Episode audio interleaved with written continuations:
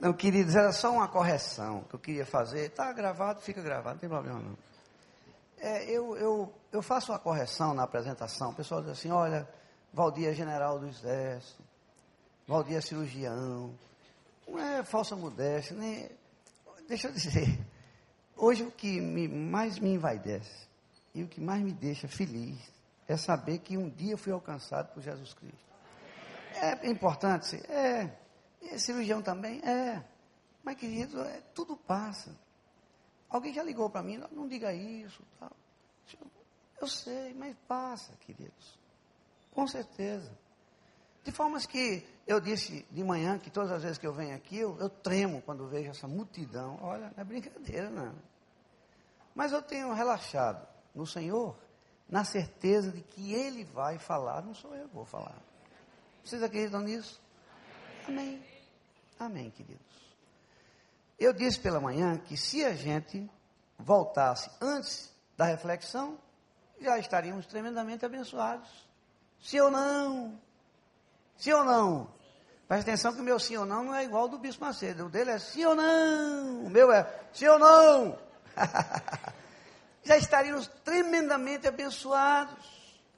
Uns cânticos de adoração, o que já foi dito, anunciado, os cursos que estão para acontecer. Estou vendo aqui Carlinho Félix, eu lhe amo, cara, muito. E você também, doutora, pastora Patrícia. Doutora é também doutora, né? Adriana, Adriana, não é Patrícia? Faz parte do arteriosclerose precoce. eu estou preocupado que eu estou tomando muito remédio, eu tenho até que dizer isso ao meu cardiologista. Me diga quanto, quanto eu troco o nome das pessoas, é normal isso. Queridos, vejam só, eu prometi a, a Carlinho que iria convidá-los, todos, para fazer esse curso que será dado. Falamos de manhã, agora de tarde a gente deu um reforço. Há uma preocupação, não é na, só em mim não, em todas as pessoas que adoram o Senhor.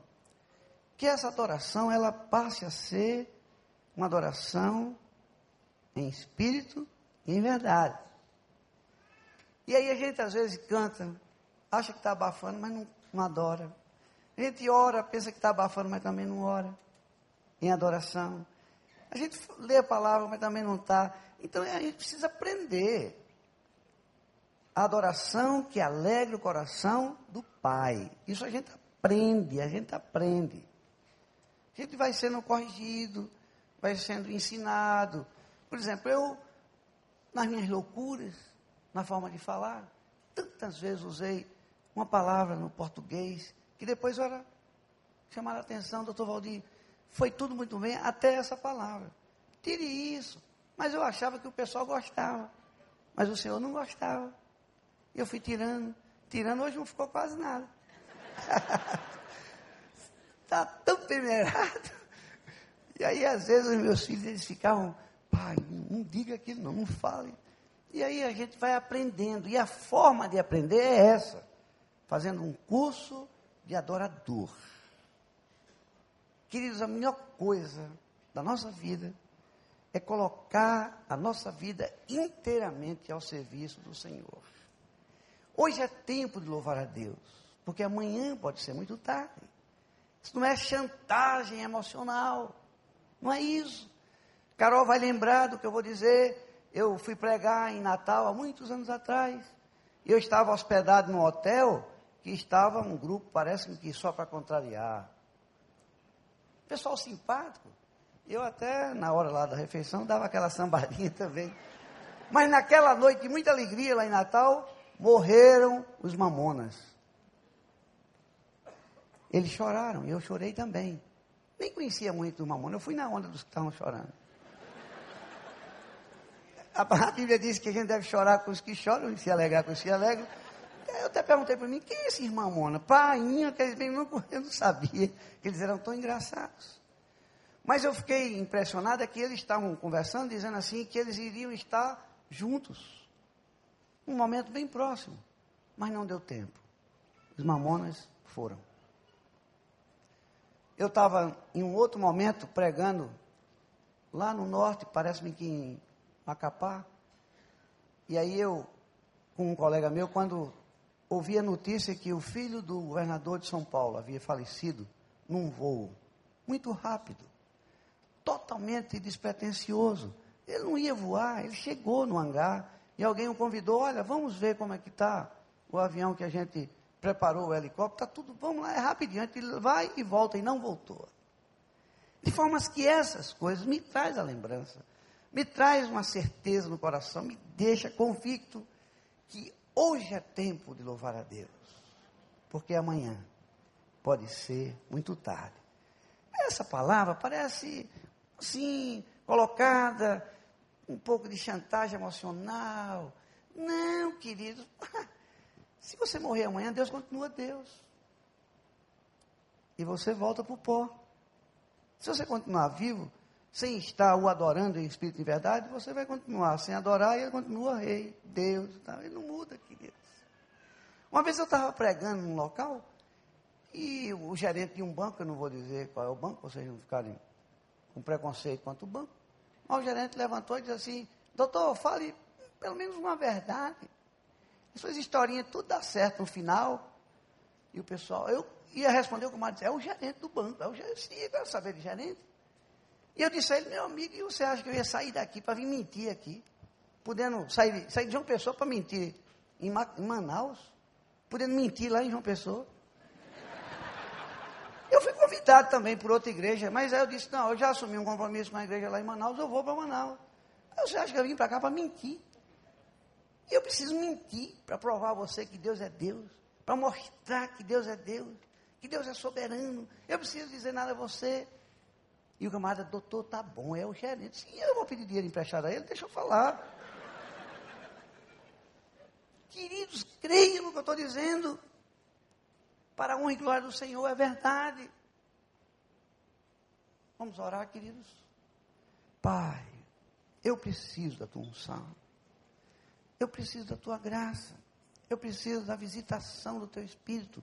Mas não só sou eu, não, eles precisam também. Todos eles precisam. Não nos deixa sozinhos nessa noite tão bonita, Senhor. Tudo é para a tua honra e a tua glória. Em nome de Jesus. Amém e amém. Eu queria chamar o pastor Paulo. Ele vai fazer uma leitura bíblica. Eu tive o cuidado agora de fazer uma correção. Eu fui convidado para vir para cá e de manhã eu preguei, decorei o versículo. Não li a Bíblia. Hoje de tarde eu falei, decorei o versículo. Eu digo, agora eu vou ler, porque tem gente que assim, eu gostei dele, mas não, nem a Bíblia ele abriu. Então eu vou fazer essa correção logo. Que é para ser convidado outra vez. É um perigo. Olha, não é brincadeira não. Eu conheço. Eu digo, eu vou ler a palavra para depois eu dizer, ah, ele, ele é muito engraçado, mas de Bíblia, ó, nada. Então, eu botei um texto bem grande também para fazer essa correção. Pastor, leia aí. Cuidado para não dormir, o texto é longo. Tem misericórdia, Senhor, para a gente não dormir na leitura do texto. Esse texto é muito conhecido. Segundo a Reis, capítulo 5 a cura do general Naaman. Uh! Conhecia Naaman? Vamos acompanhar, parece que vai passar na tela também, tá bom? Se demorar muita leitura, eu subtraio do que eu vou dizer. O tempo, para vocês não saírem daqui, mas eu também não estou muito preocupado com o tempo, não. Porque agora no desfile das escolas de samba, eu vi que começava tarde a abertura. E aí o desfile só acabava de madrugada. E eu fiquei até, eu fiz uma coreografia aqui, uma alegoria aqui, lembrando esse momento de carnaval. O entusiasmo daquele pessoal me encantou. Aí aparecia lá a telinha da filmadorazinha lá da Globo, eu camarada é, na frente da, carregando com ele a Portela, carregando com ele Império Serrano, carregando manga, uma empolgação tal. Aí, mas a gente não tem essa empolgação para o Senhor. E eu estou dando daqui, o pessoal olhar no relógio, já são oito, daqui a pouco é nove e ele não disse nada até agora. E aí ficaram esperando, não sei se a última foi a mangueira, até não sei que hora a mangueira. E o pior, para gritar por um Deus que não resolve nada. Aquele rapaz que foi homenageado lá, que é o padrinho da moça, tem uma tal de cantuar, um negócio, não sei. Não funciona, queridos. Agora, o Deus que curou esse general, ele continua curando. Ele continua mostrando a você e a mim que ele é 10. E eu disse hoje de tarde, pessoal, Alego, 10, tudo é 10. Aí eu pergunto, recreio dos bandeirantes, na adoração, 5. Não, 10 se fizer, 10 se fizer o curso, se fizer o curso. Recreio dos bandeirantes, testemunho. Vocês viram a, a, a apuração? Era nesse entusiasmo. Queridos eram poucos na arquibancada. Mas ele, quase que a arquibancada cai. Portela! Omissão de frente, dez. Ah, queridos, igreja, oração. Tá fraco, tá fraco. Não, isso é nove, é para nove. Igreja, recreio dos bandeirantes, oração. Testemunho. Leitura da palavra. Amém. A gente tem que ter essa empolgação, queridos. A empolgação daquele pessoal já passou. Mas a nossa empolgação não vai passar. Esse rapaz aqui foi curado há não sei quantos mil anos atrás. Eu estou empolgado com Naamã curado até hoje. O que Deus fez com Naamã? Que Deus fez com você? Amém. Vocês são primeiríssimos no coração do Pai. Vamos ler, queridos? Tinha alguém dormindo, pastor? Eu já consegui acordar. Segundo Reis, capítulo 5, de 1 a 19. Naamã comandante do exército do rei da Síria. Era muito respeitado e honrado pelo seu senhor, pois por meio dele o senhor dera vitória à Síria. Mas esse grande guerreiro ficou leproso. Ora, tropas da Síria haviam atacado Israel e levado cativa uma menina que passou a servir a mulher de Naamã. Um dia ela disse à sua senhora: Se o meu senhor procurasse o profeta que está em Samaria, ele o curaria da lepra. Namã foi contar ao seu senhor o que a menina israelita dissera. O rei da Síria respondeu: Vá, eu darei uma carta que você entregará ao rei de Israel. Então Naamã partiu, levando consigo 350 quilos de prata, 72 quilos de ouro e dez mudas de roupas finas. A carta que levou ao rei de Israel dizia: Com esta carta estou te enviando o meu oficial Naamã para que o cures da lepra. Assim que o rei de Israel leu a carta, rasgou as vestes e disse: Por acaso sou Deus, capaz de conceder vida ou morte? Porque este homem me envia alguém para que eu o cure da lepra. Vejam como ele procura um motivo para se desentender comigo. Quando Eliseu, o homem de Deus, soube que o rei de Israel havia rasgado suas vestes, mandou-lhe esta mensagem: Por que rasgaste tuas vestes? Envia o homem a mim, e ele saberá que há profeta em Israel. Então Naamã foi com seus cavalos e carros e parou, e parou à porta da casa de Eliseu. Eliseu enviou um mensageiro para lhe dizer: Vá e lave-se sete vezes no rio Jordão. Sua pele será restaurada e você ficará purificado. Mas Naamã ficou indignado e saiu, dizendo: Eu estava certo de que ele sairia para receber-me invocaria em pé o nome do Senhor, o seu Deus, moveria a mão sobre o lugar afetado e me curaria da lepra. Não são os rios Abana e Farfar em Damasco melhores do que todas as águas de Israel? Será que não poderia lavar-me neles e ser purificado? E foi embora dali furioso. Mas os seus servos lhe disseram: Meu pai, se o profeta tivesse pedido alguma coisa difícil, o Senhor não faria. Quanto mais quando ele apenas diz que se lave e será purificado. Assim ele desceu ao Jordão, mergulhou sete vezes, conforme a ordem do homem de Deus, e foi purificado. Sua pele tornou-se como a de uma criança. Então Naamã e toda a sua comitiva voltaram à casa do homem de Deus. Ao chegar diante do profeta, Naamã lhe disse: Agora sei que não há Deus em nenhum outro lugar senão em Israel. Por favor, aceita um presente do teu servo. O profeta respondeu: Juro pelo nome do Senhor a quem sirvo, que nada aceitarei. Embora Naamã insistisse, ele recusou. E disse Naamã: Já que não aceitas o presente, ao menos permite que eu leve duas mulas carregadas de terra, pois teu servo nunca mais fará holocaustos e sacrifícios a nenhum outro Deus senão ao Senhor.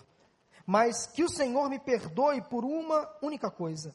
Quando meu Senhor vai adorar no templo de Rimon, eu também tenho que me ajoelhar ali, pois ele se apoia em meu braço. Que o Senhor perdoe o teu servo por isso. Disse Eliseu: Vá em paz. Amém. Amém, queridos? Amém. Eu já escutei muitas vezes pregações, muitas pregações sobre esse texto. Eu também já preguei, não sei se aqui, dando uma outra, um outro enfoque. Mas o Senhor quer dar um enfoque hoje muito especial para mim. Vocês pegam aí e entram na, na carona, no segundo vagão. Queridos, a lepra, nessa ocasião, antes deixa eu falar um pouquinho do rei. Esse rei da Síria, a Síria com Israel, que há mais de 2.900 anos vivem brigando, se odeiam. Síria e Israel se odeiam. É confusão todo dia. Olha, é uma confusão que não acaba. O rei da Síria, esse rei chamado Benadad, esse Benadad, ele encontrou-se acidentalmente vocês acham que é acidentalmente? Ou é uma providência de Deus? Uma providência de Deus, o profeta encontra com esse rei, o Eliseu, que na ocasião não era rei. Entendam, um encontro. Ele diz assim: Olha, eu, eu preciso dizer um negócio. Orando eu ao Deus de Israel, ele me revelou que tu serás o rei na Síria. Não, você está maluco, rapaz? Tem nada a ver. Isso é uma questão política aí, tem que ter peixado para ser rei nascido, não é qualquer. Não, Deus me falou que vai ser você. E ele nem tomou posse disso. Mas o homem de Deus profetizou e assim as coisas aconteceram.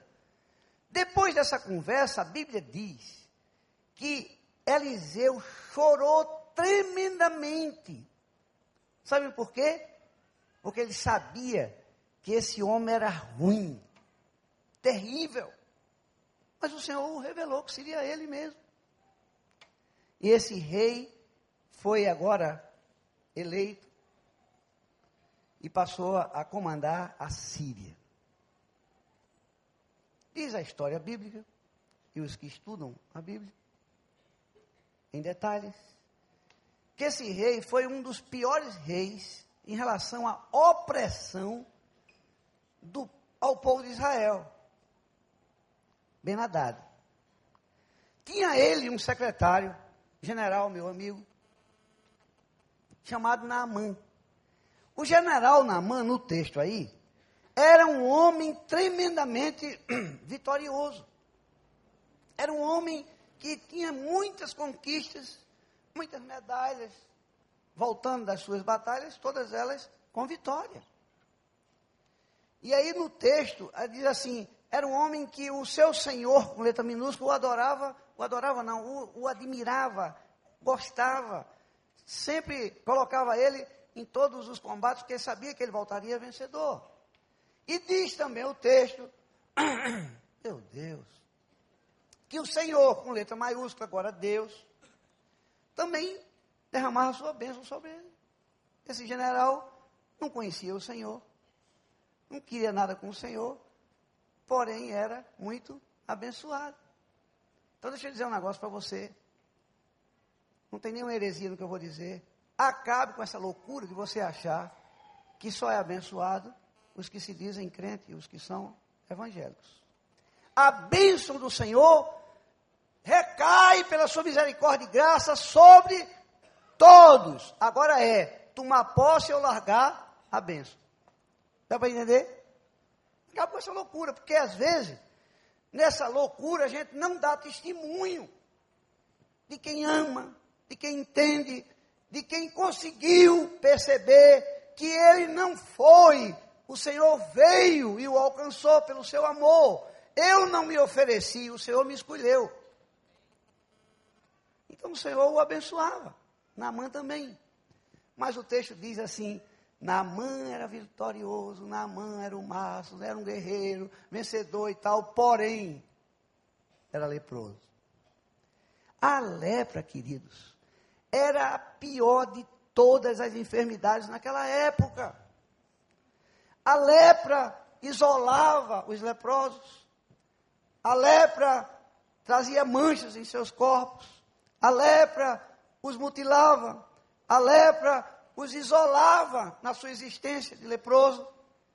Contam que os leprosos eles carregavam uma porção de metal, metais.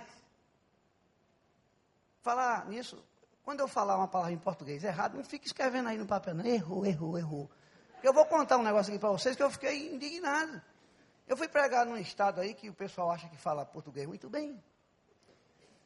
E aí eu preguei três dias, umas conferências.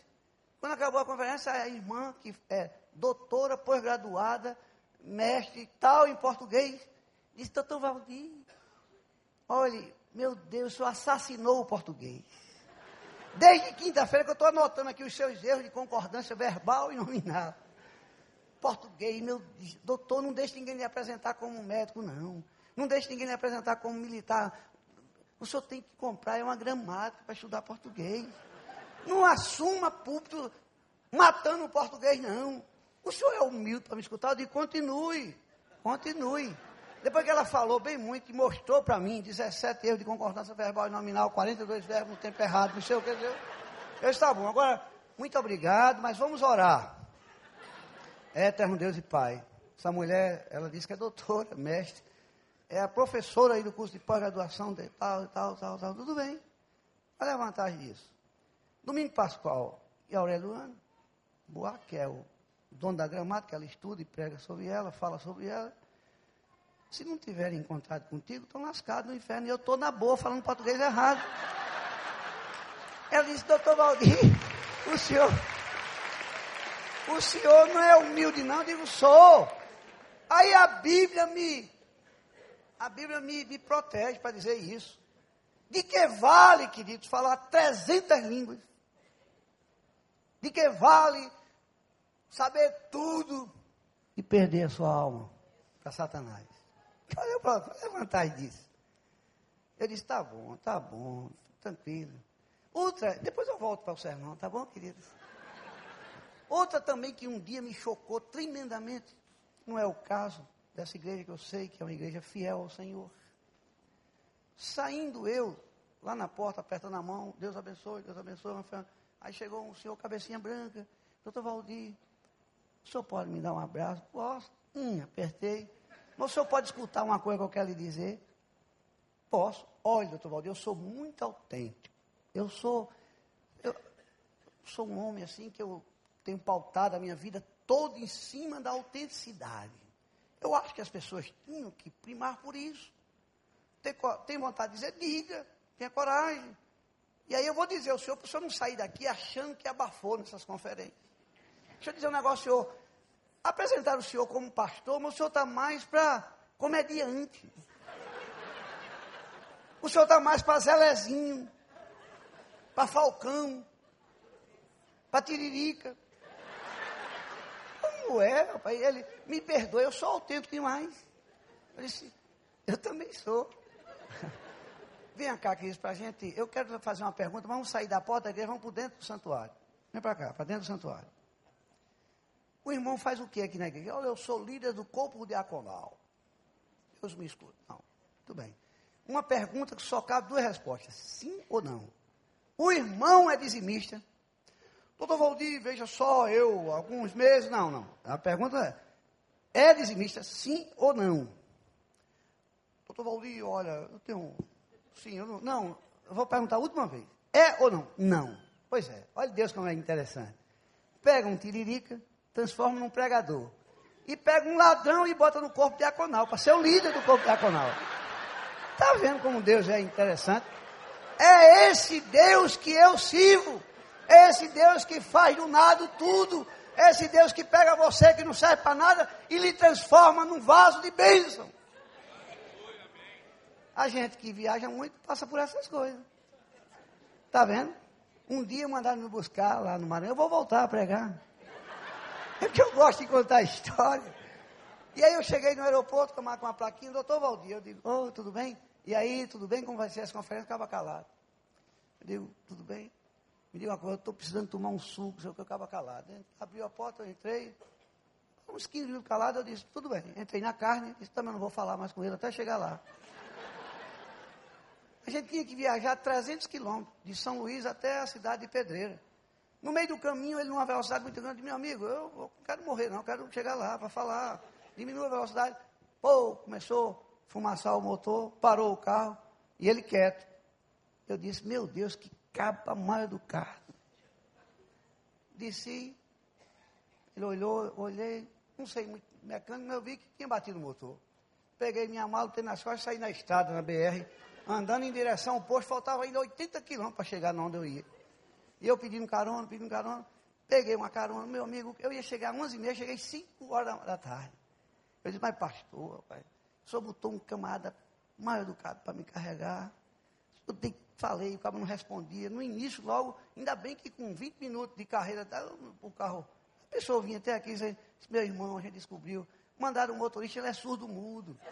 É, surdo e mudo para me pegar. Mas eu julguei pela aparência, fechei o tempo, eu não falo também não. Pronto. Fiquei surdo mudo. Queridos, deixa eu dizer a vocês, aí eu pego esse gancho, quando eu quero falar de não julgue pela aparência, eu vou nesse versículo, eu podia ir lá em Samuel 3. Mas a vida é assim, que nós estamos equivocados no nosso julgamento. Deixa como sou, Zelezinho, Tiririca, tá ótimo. Na verdade, o que eu queria de Tiririca era o salário. Mas, deixa assim. Esse general era fantástico. Porém, eu não vou pedir para levantar a mão com certeza aqui nós temos um porém na nossa vida. Um porém que nos isola. Um porém que machuca, um porém que macula a minha existência de homem e de mulher. Um porém que macula minha existência de marido e mulher, esposa. Um porém que machuca a minha vida de pastor. Um porém que macula a minha vida de empresário, a minha vida de cantor. Eu tenho um porém, você também tem. Interessante nesse texto também é que quando ele, vitorioso, vence Israel, traz consigo uma garota. Que eu já tentei encontrar a idade dela, mas não encontrei. Mas eu acho que era entre 8 e 12 anos de idade. Já perguntei a quem gosta de estudar. Meu amigo, me dê a idade. Não sei, doutor Valdir. Agora a Bíblia diz que era uma menina. Então, tá menina, pronto.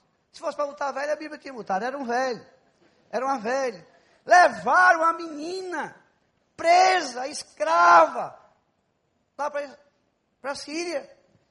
Essa menina parece com você, parece comigo, e nela estava profetizado pelos pais que seria bênção por onde ela passasse. E agora escrava, curiosa como eu sou. General trocando de roupa, ela foi na fechadura. Gente, ele é leproso. Olha, mas ela não se indignou com a lepra.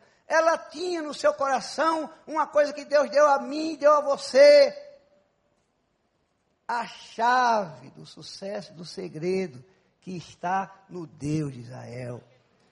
Ela não esquentou com lepra, não. Ela só disse assim: Ah, querida, com a esposa dele, se tão somente esse homem fosse até a casa do profeta, do Deus de Israel, ele com certeza ficaria curado. Em algumas versões diz assim, quem sabe? Não, mas outras versões ela é muito pontual. Se ele fosse, ele ficaria curado. Uma menina. Aí eu pergunto a você, igreja, como você tem tratado a sua secretária? Como você tem tratado os seus empregados na empresa que você é dono dela? Você vem todo domingo aqui para a igreja. Você até participa dos três cultos da igreja. Você vem no culto de oração na quarta-feira. Sim, mas a pergunta não estou perguntando se você vem no culto. Estou perguntando como você tem tratado a sua secretária. Como você tem tratado a pessoa que pode ser o canal de bênção para a sua cura da sua lepra. Dá para entender isso? Vocês estão entendendo? Eu perguntei um dia, eu fui numa igreja arrogante, eu falando, porque a gente percebe daqui, quem está, eu estou vendo quem está dormindo, estou vendo quem está olhando para o relógio, quem está preocupado, pela fisionomia, não é julgando pela aparência não, a gente vê, como começa a se coçar, e aí cochicha, eu daqui eu faço a leitura, se tiver com um lado para o meu lado, eu digo assim, meu amigo, isso é uma conversa fiada, a gente percebe, e aí eu cheguei numa igreja, paz, olha, pessoal, eu. Quem está feliz? Levanta a mão. Diga amém. Amém. Ninguém gostou de mim. Ninguém estava feliz com o Senhor. Não deu certo. Aí o pessoal, eu disse, eu vou pegar esse pessoal. Eu queria saber dessa igreja. Seja sincero. Você ama o Senhor, levanta a mão. Não, eu perguntando lá. Amém, amém, amém. Deus abençoe. Deus abençoe, Deus abençoe. É uma misturada que rapaz faz que deixa todo mundo maluco. Aí, Deus, quem nessa igreja, quem nessa igreja tem um testemunho para contar de uma secretária convertida na sua casa pelo poder revelador do perdão de Jesus Cristo e a operação do Espírito Santo. Eu queria que essa igreja que vibra, que ama o Senhor como diz que ama, levante a mão e eu queria que você desse o testemunho, porque eu estou fazendo, preparando um sermão, somado várias histórias de secretária convertida. Por favor, ninguém levantou. Significa, sabe o que, queridos? Que eu não estou preocupado com a lepra da minha secretária. Estou preocupado com a minha lepra. Para que secretária se converter? E o que eu sei fazer no domingo quando sai de casa é assim, minha filha, para os meninos prepara um peito de galinha mal passado. Você quer o quê, amor? macarronada com carne moída para ele. E para mim, vê se tem alface, faça uma salada, uma saladinha, que eu vou me alimentar quando eu voltar eu como. Eu vou beber do Espírito lá na igreja. Patroa e eu. Não, você, fique aí, fazendo comida. Então, querido, se a gente fizer uma retrospectiva louca na nossa existência, a gente diz que ama, mas não ama, a gente diz que está preocupado, mas não está preocupado. A gente diz que não está preocupado nem com os nossos. Porque, na verdade, se eu amo os meus filhos e eu tenho uma secretária que toma conta deles, a primeira pessoa para me envolver, para que Deus mude o coração, que não maltrate os meus filhos, que ela vá comigo para a eternidade, que fale de histórias bíblicas para os meus filhos, é a minha secretária. Mas não existe isso. Depois eu sou dono de uma empresa. Aí eu dou a notícia, pastor, lavei a burra. Fiz um negócio, fechei. Olha, da noite para o dia eu estou um homem bem sucedido, porque fechei. Aí o pastor, se quiser, deixa ele assim meio, assim, e os cultos, antes de começar o dia lá, como é que andam? Ninguém faz. Ninguém está preocupado com a lepra espiritual da empresa. Não, o meu negócio é dinheiro.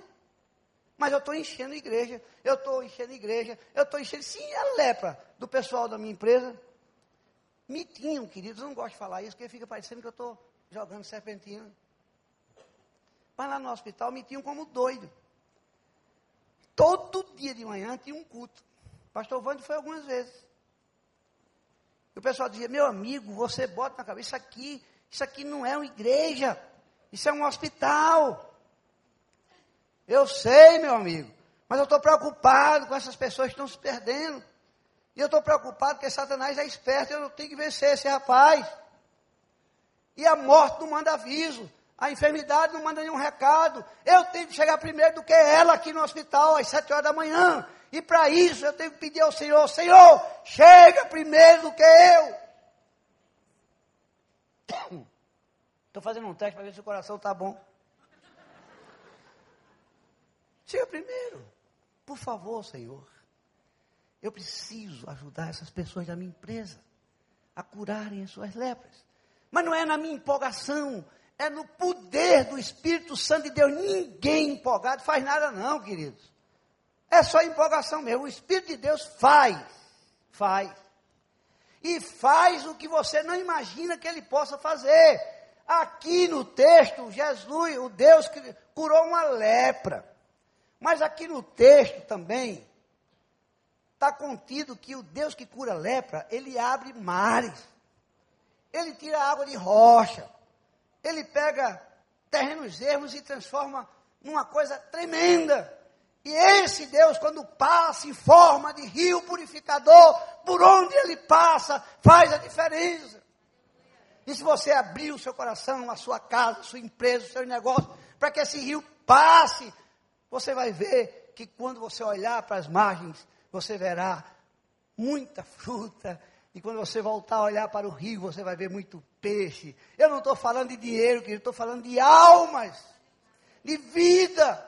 Eu estou falando de pessoa que chora, sofre, sente dor, se amargura, vive entristecido, isolado, machucado, vive subtraído, socialmente falando. Essas pessoas precisam ter o seu porém curado pelo poder revelador de Deus na minha e na sua vida.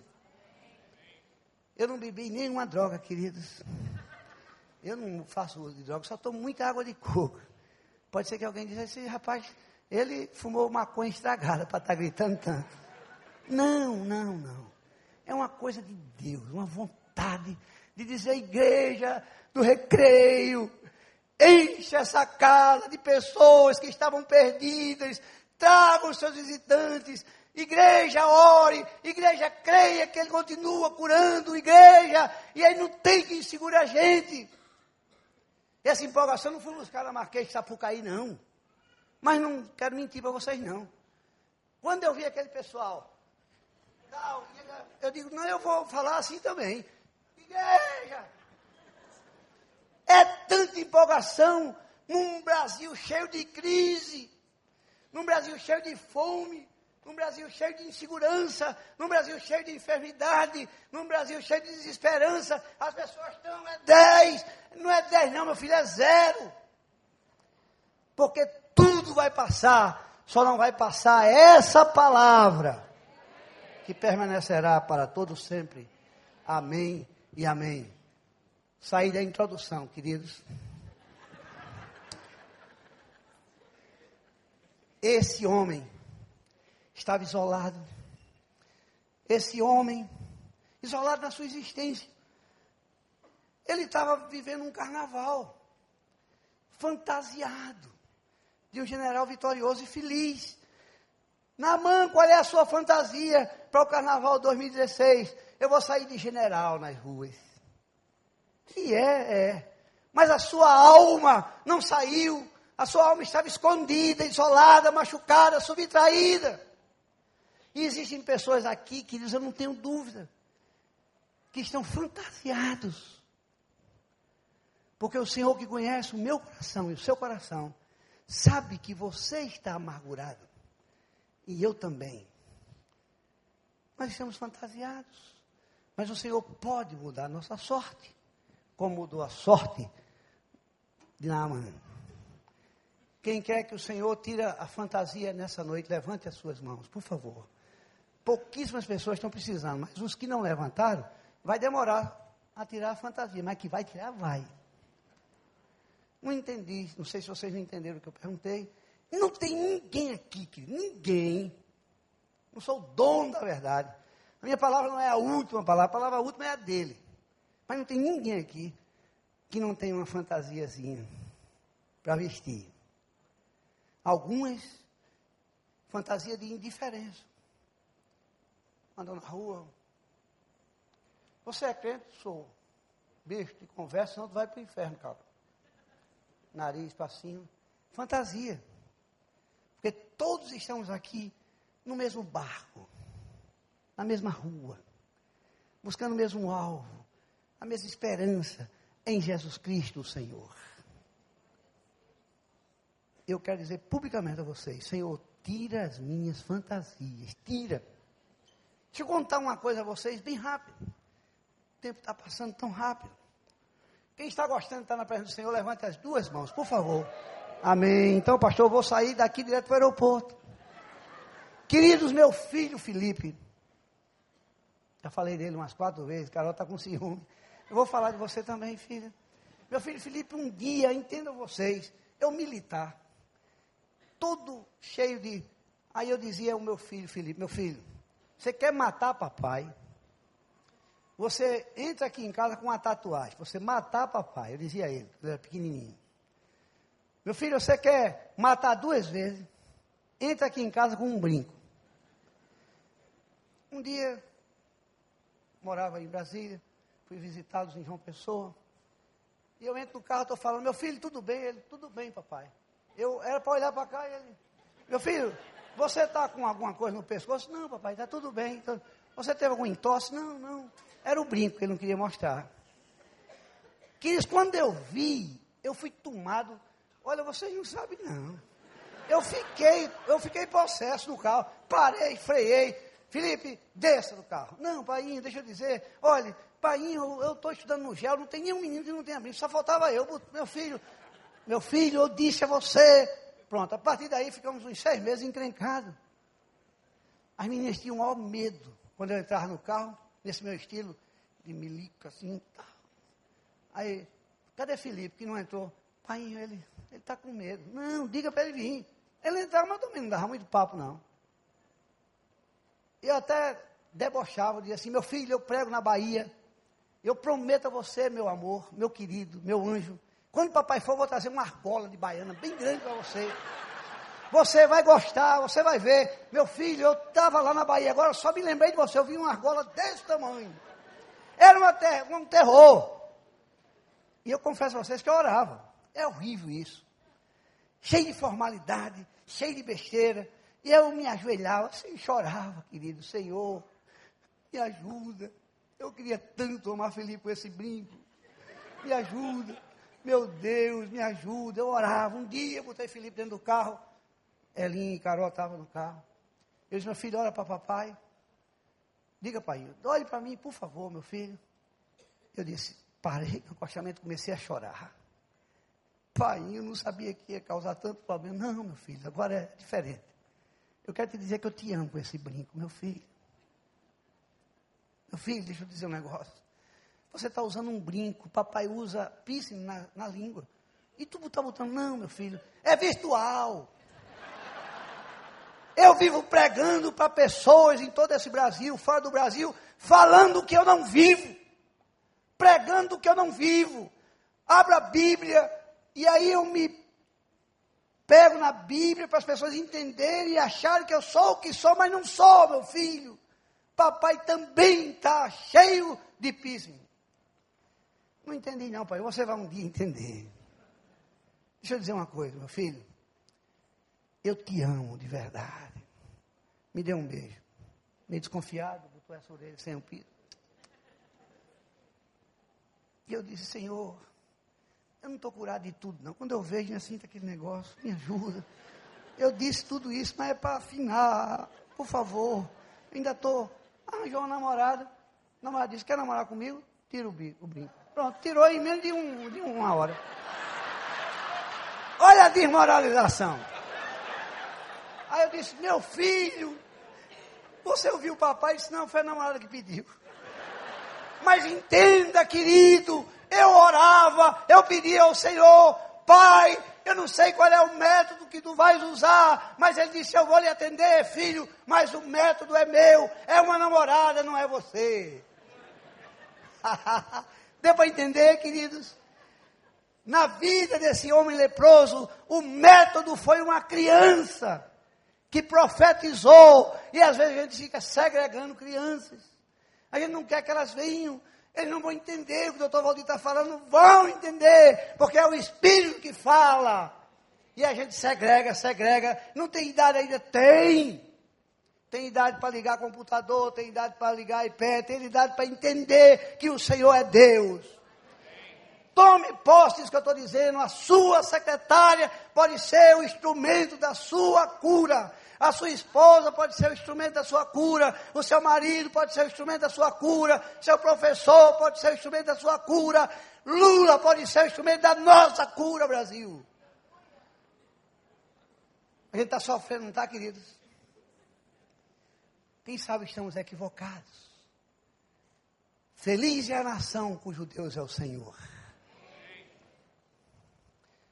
A eleita na passarela dez, dez, dez. Se beijaram, se abraçaram, foram para a quadra, pularam. Não é o Deus de Naamã. Dá para entender isso? Alas e alas. Falando de um Deus que não é o Deus de Israel. Quando o meu povo se humilhar, se arrepender, me buscar, se ajoelhar, eu o virei e sararei todas as suas feridas. Matarei o mosquito da dengue. Trago de volta o dinheiro que mandaram para fora. Vou reabrir os hospitais do Rio de Janeiro, os de São Paulo. Eu vou sustentar a sua vida ao máximo para você não precisar de uma emergência. É Ele, queridos, que faz isso na vida da gente. Ele é que cuida, Ele é que não deixa. Eu morei na Amazônia uma tribo indígena, os Maiorundas, os Chicunas. Eu nunca orei tanto na minha vida. Senhor, eu sei que eu estou sendo, eu estou sendo demais contigo, mas eu tenho medo de cobra, eu tenho medo de tal, eu tenho medo de tal, eu tenho medo de malária, eu tenho medo de febre. Meu Deus, me ajuda, eu tenho medo de lepre, de leishmaniose. Senhor, é todo dia. É a hora da gente começar a orar. Que eu voltei depois de dois anos e quatro meses, não tive nada. E se a gente estiver no meio de todos esses mosquitos, orando ao Senhor e clamando, nós não vamos ter nada. Tome posse, queridos. Pessoas estão isoladas na sua lepra. Pessoas estão machucadas. Pessoas estão, olha, cheias de rancor. A gente encontra com as pessoas, a desesperança é tão grande que você fala um negócio, acaba dar logo um coice. Você fala uma besteirinha, acaba, não. E eu digo mais. Eu tenho falado de Deus para alguns colegas assim, baixinho no ouvido. O cara diz, meu amigo, deixa eu te falar um negócio, Valdir. Meu amigo, Deus está com nada. Não está vendo não a desgraça que está acontecendo aí? Eu não quero saber não. Sabe por quê, queridos? Pelo meu mau testemunho.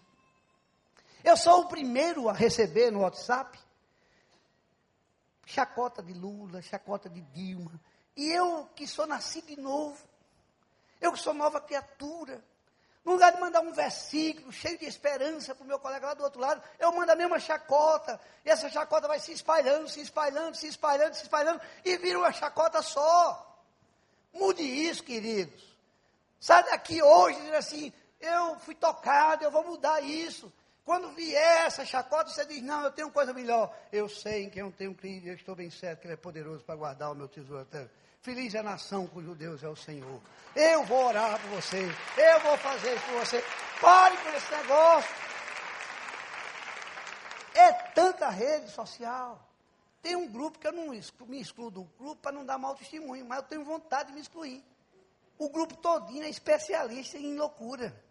Tudo que não presta. Aí eu não quero sair para não dar mau testemunho. Eu estou só orando pelo grupo. Mas entendo que a gente está buscando está buscando fórmula mágica. Aí vocês veem que nesse texto, eu duvido que um leproso, buscando a fórmula mágica para tratar a sua lepra, fosse acreditar que dando sete mergulhos na água do Jordão, ficasse curado. Eu duvido. Eu, médico, infectologista, entre o próximo leproso. Doutor Valdir, bom dia. Bom dia, querido. Doutor Valdir, eu vim porque disseram que o senhor é especialista em lepra. É verdade. O que, é que o senhor vai fazer comigo? Não, vá lá e mergulhe. Lá na Baía da Guanabara. Mas cheio de saco plástico, cheio de palito de picolé, cheio de imundície. Não, vá! Foi assim que ele reagiu. No Jordão, de águas sujas, cheio de dengue. Não, não vou. Eu tenho lá em Damasco dois rios de águas cristalinas. Eu podia ter mergulhado lá. Por que eu vou mergulhar aqui? É porque aqui é o lugar da bênção, meu filho. Obedeça tão somente, vá. E ele, no seu orgulho, na sua vaidade, que é parecida com a minha e com a sua, não quis mergulhar. Foi preciso que um cordão não deixasse ali. Vá, general, general. Se fosse coisa difícil, eu ia. Não é só mergulhar, general. Meu filho, não é só mergulhar. Eu sou um general. Já viu general cheio de medalha? Você já viu mergulhando? Eu sou um empresário, eu sou um médico bem-sucedido, eu sou um professor universitário, eu sou PhD, eu sou doutor. Como é que eu vou mergulhar nessas águas? Mergulhe, general. São quantas vezes? Sete, meu amigo, sete. Wagner, obedeça. E ele mergulha e obedeceu, queridos. O mistério, o segredo da vitória está na obediência. Obedeceu. E quando ele levanta, queridos, Deus botou para arrebentar. Podia ter botado a pele de um garoto adolescente, não botou de recém-nascido. Só para chatear. Bota aí, menino, recém-nascido esse rapaz aí. Para envergonhar esse povo todinho. É assim que ele faz, para nos envergonhar. O Deus do impossível. E ele sai, e quando ele olha, fica surpreso. Senhor, não era tanto, não. Podia ter ficado uma casquinha ou outra. Não. Eu não faço nada pela metade. Agora empolgado com essa coisa, vai até a casa do profeta. E ele chega na casa do profeta e diz: Olha, eu vim preparado porque me disseram que dava certo e deu. Eu trouxe uma mula cheia de ouro, cheia de prata e de tecido fino do Egito. E ele disse: Muito obrigado. Não receba, não, não. Eu trabalho para um Deus que não vive recebendo essas besteiras. Ele não precisa, é o dono de todas as minas de ouro. Ele é o dono de todas as minas de prata. Ele é o dono de todas as casas de tecer esse, esse tal de linho aí. Não, não, não quero, quero. Por favor, receba. Eu vou voltar com essa mula. Não, fica, não quero. Então, pelo menos, me dê um punhado de areia para eu levar lá para a Síria. E eu quero colocar esse punhado de areia como sendo a pedra fundamental de um altar na Síria, e todas as pessoas, eu e agora o meu rei, vai dizer: não há outro Deus a não ser o Deus de Israel, aqui na Síria também. Eita coisa bonita, não é, queridos? Você tem feito isso? Quando o Senhor tem curado a sua lepra, as suas lepras, você tem colocado o seu coração na presença do Senhor, para que Ele faça do seu coração um altar? Eu não sei. Eu estou perguntando a você. Eu não tenho feito isso. Não tenho. Mas estou com vontade de chorar. Com vontade de dizer, Senhor, eu estou com vergonha. Porque eu falo, falo, mas não faço. Mas a vida é assim mesmo, queridos.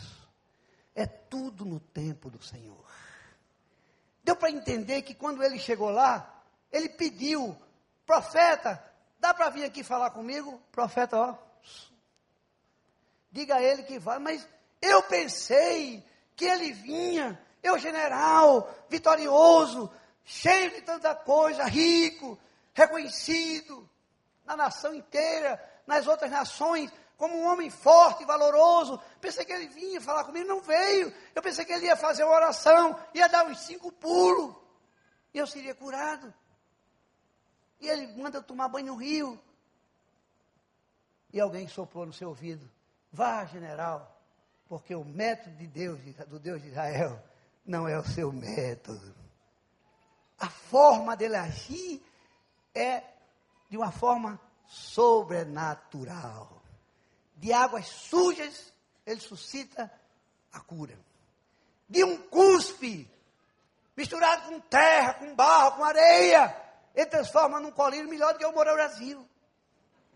E o cego, cego, ele aproveitou que o cego não enxergava, fez o lodo, passou no cego, vai te lava. Lavar para quê? Vá, meu filho, se lave. E o cara disse, vai, bicho, ele já botou um colírio fantástico. Como foi que ele fez? De cuspe com é, cara.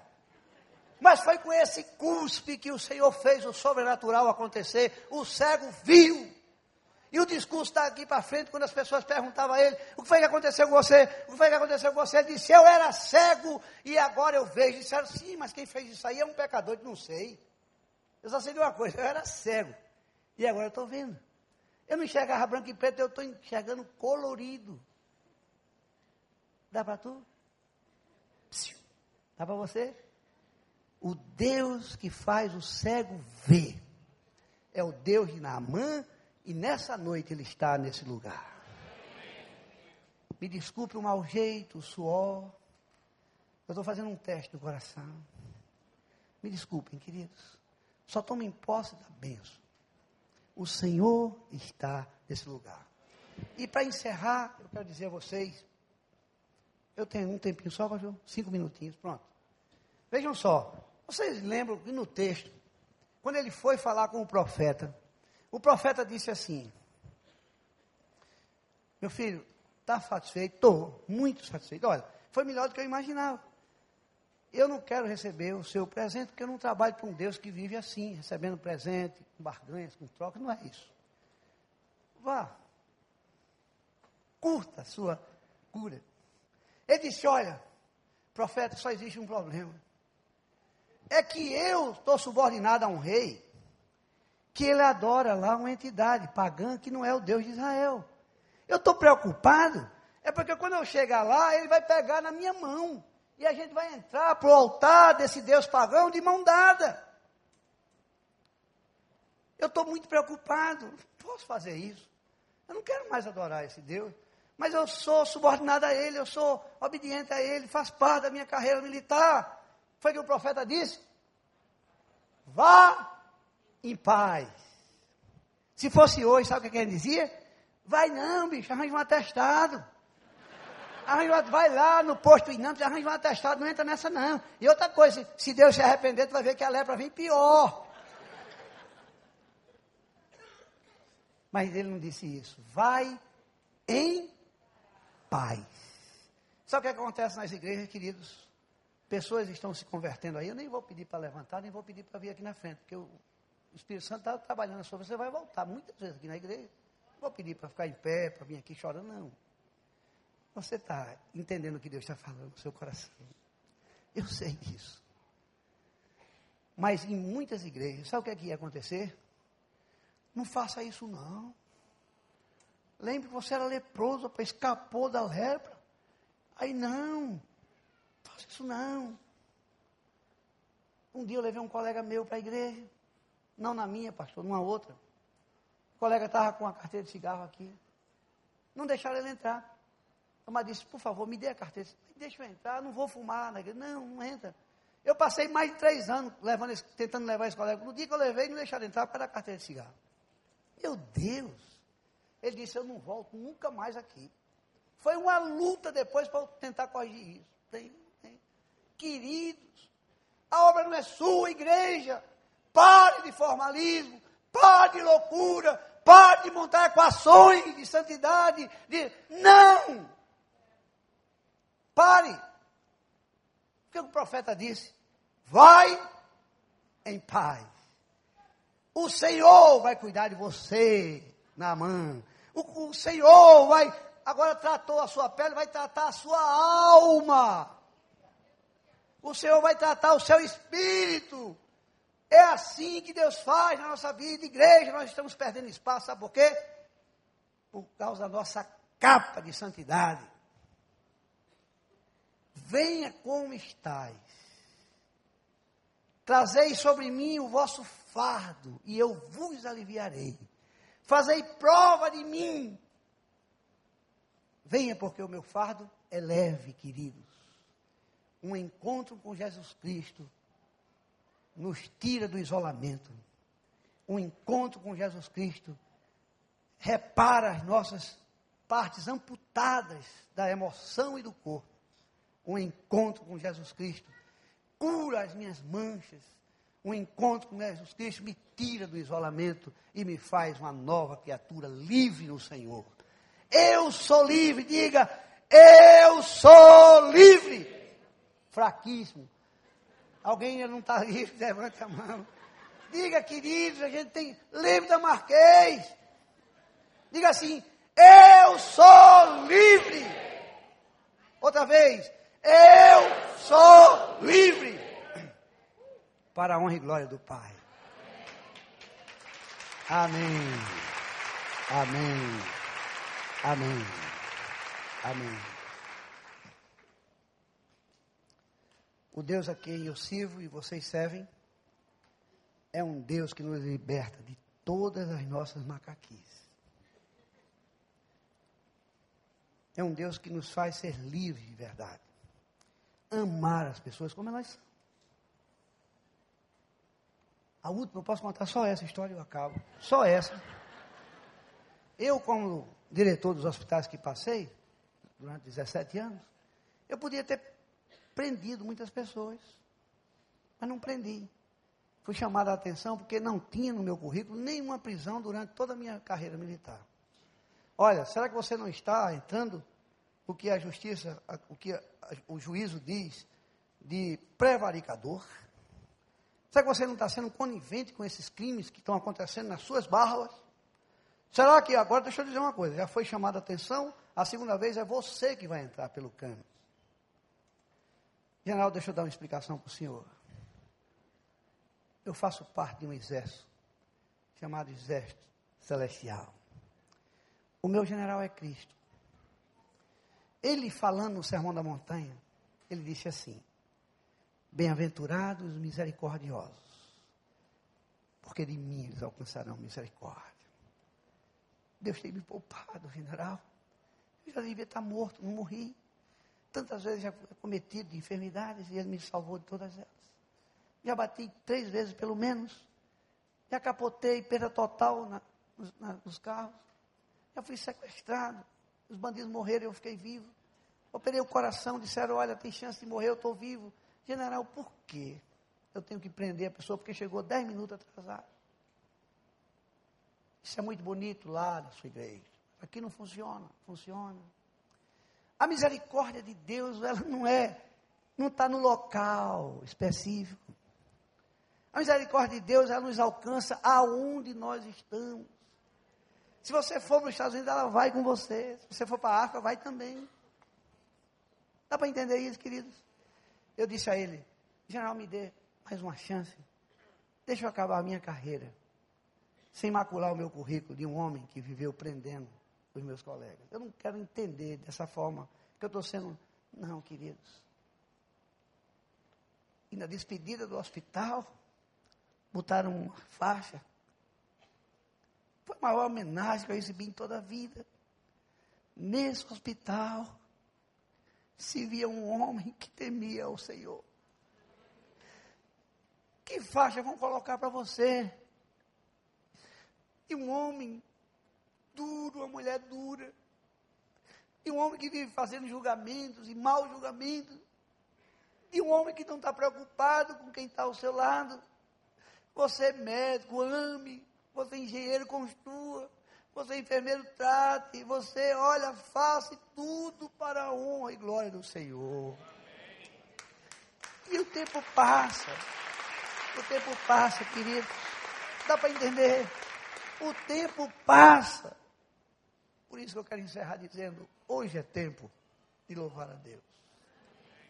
Amanhã pode ser muito tarde. Estou curado, queridos. Felipe, filho, bote 50 brinco, não estou preocupado mais com brinco. E se ele botar uma tatuagem, bote, Felipe. O Senhor lhe ama, meu filho, como você é. O Senhor lhe quer como você é. Sou eu que vou fazer esse julgamento de você.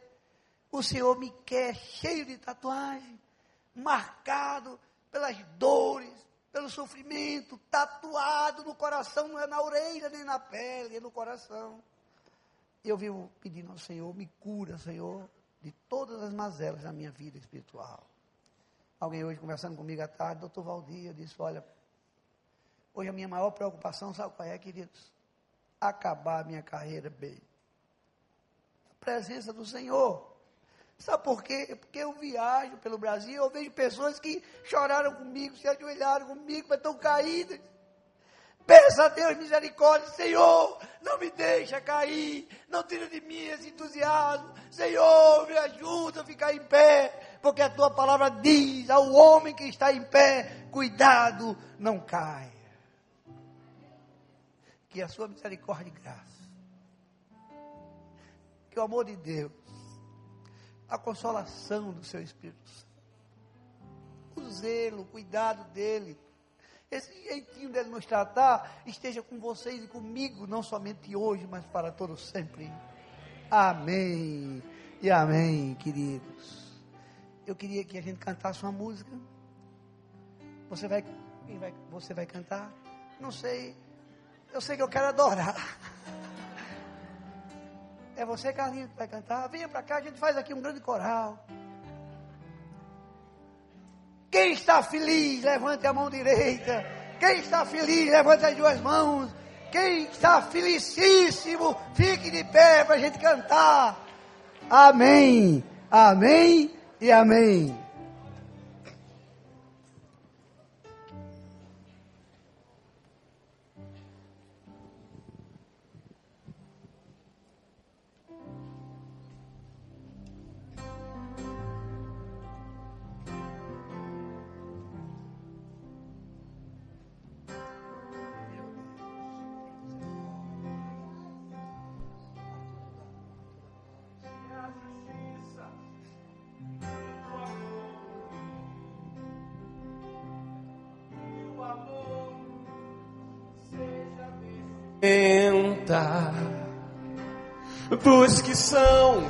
Conhecidos pelo nome do Senhor, povo santo.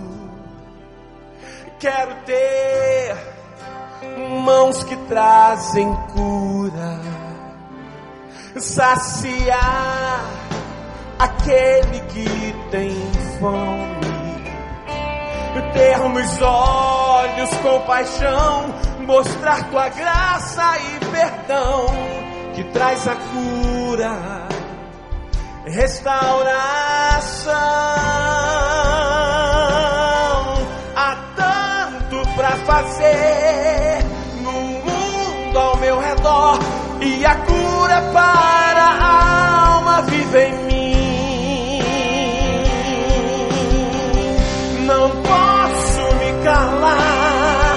nem me acovardar. No poder Espírito proclamarei tua salvação. Quero ouvir vocês. Leva-me, diga, aos que estão sedentos. Diga bem forte.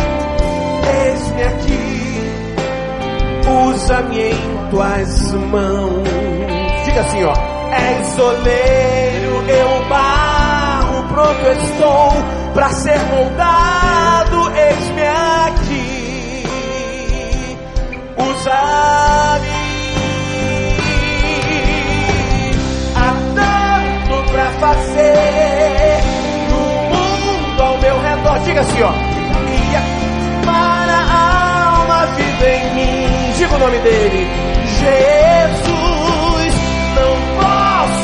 calar, nem me acovardar. Poder do Espírito proclamarei tua salvação.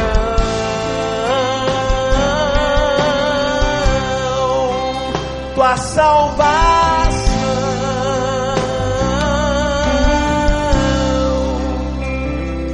Quão formosos são os pés dos que proclamam teu amor no coral.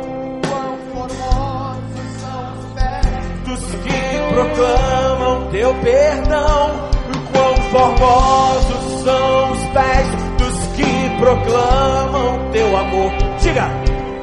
Formosos são os pés dos que proclamam teu perdão.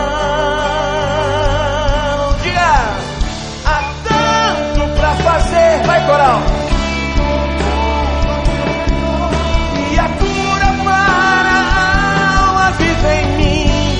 Dele, Jesus.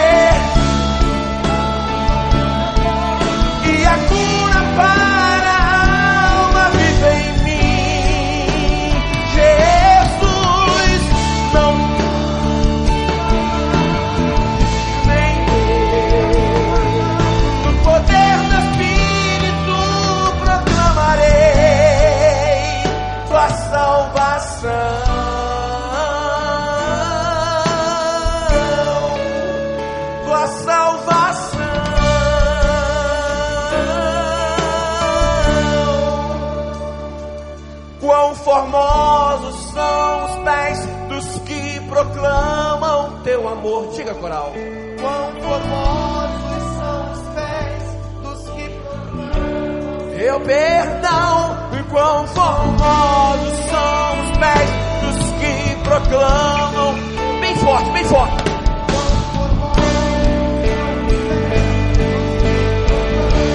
Teu perdão.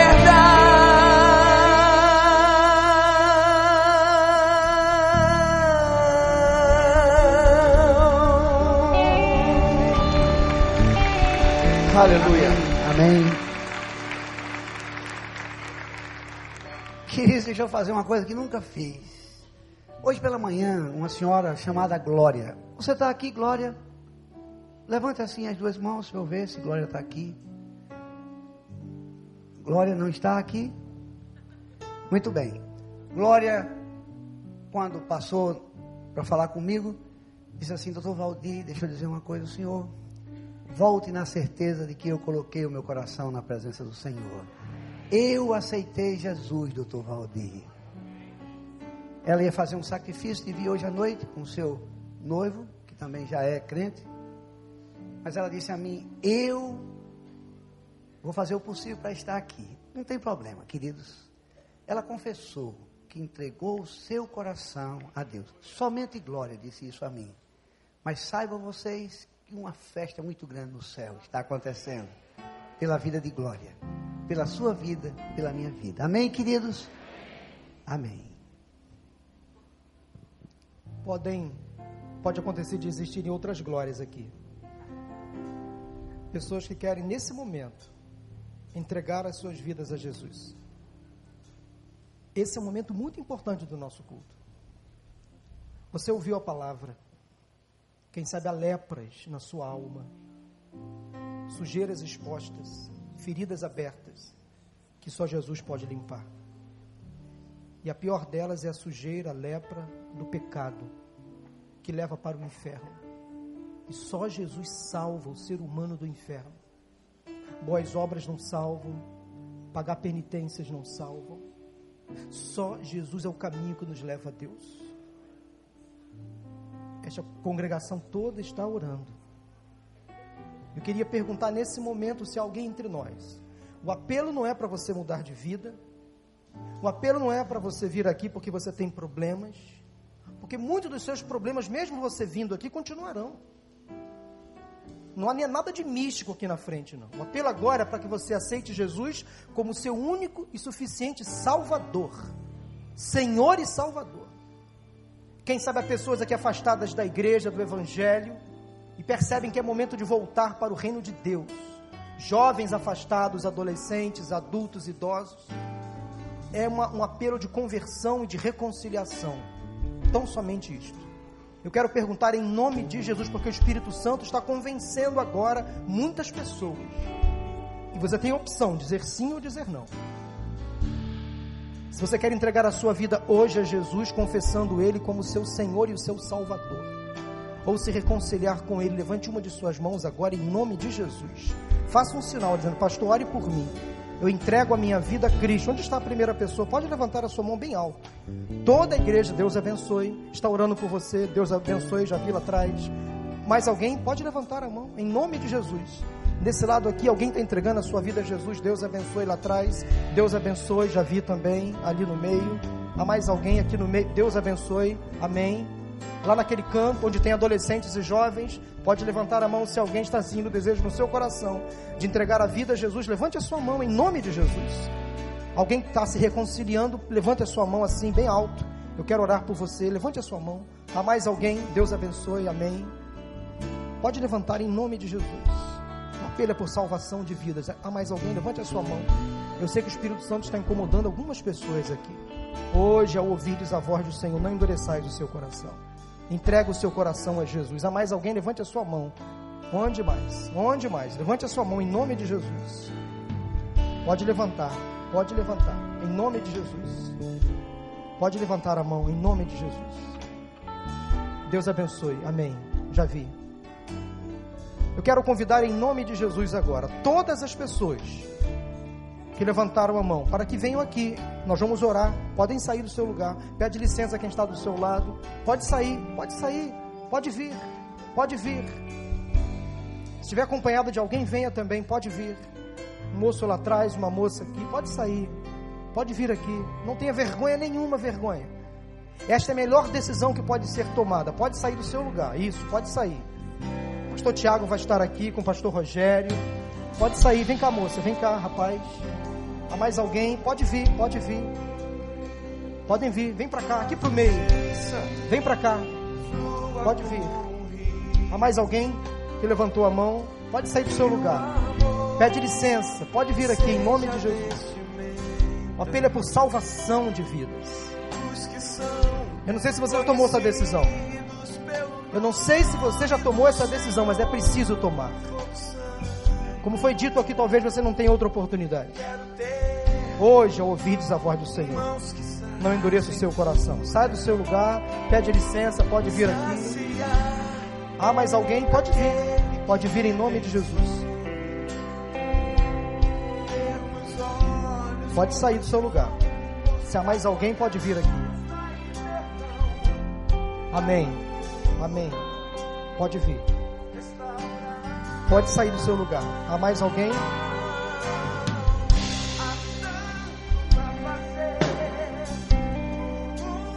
Tem pessoas aqui que estão com, estão com lepras, lepras na alma. Você quer que Jesus cure essas lepras? Sai do seu lugar e vem aqui também. Pode vir. Pode sair do seu lugar.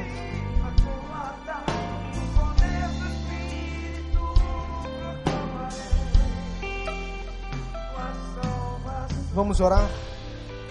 Hoje houve salvação neste lugar. Deus, obrigado, Pai, pela tua palavra.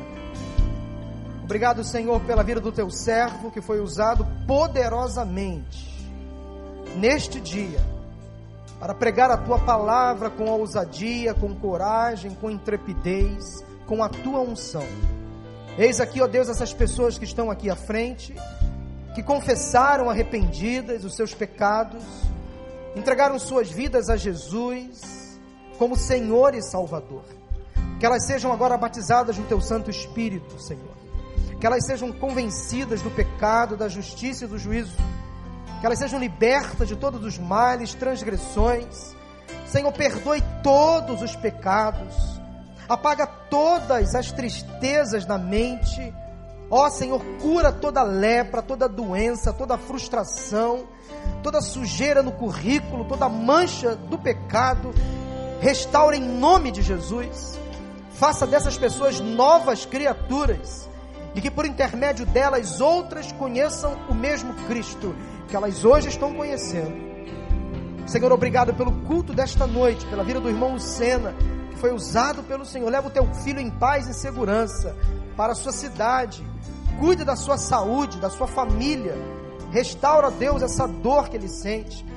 Ó oh, Senhor, cura o teu filho para a tua honra e para a tua glória.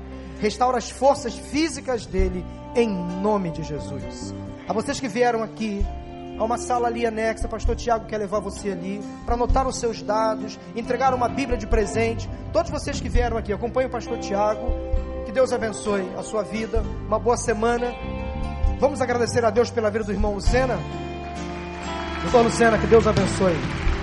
Carlinhos, vamos cantar novamente? Leva-me aos que estão sedentos. Diga, coral. Eis-me aqui usa-me em tuas mãos. Diga assim, ó. És oleiro, eu barro, pronto estou para ser moldado. Eis-me aqui, usa-me. Posso ouvir a tua voz? Posso ouvir?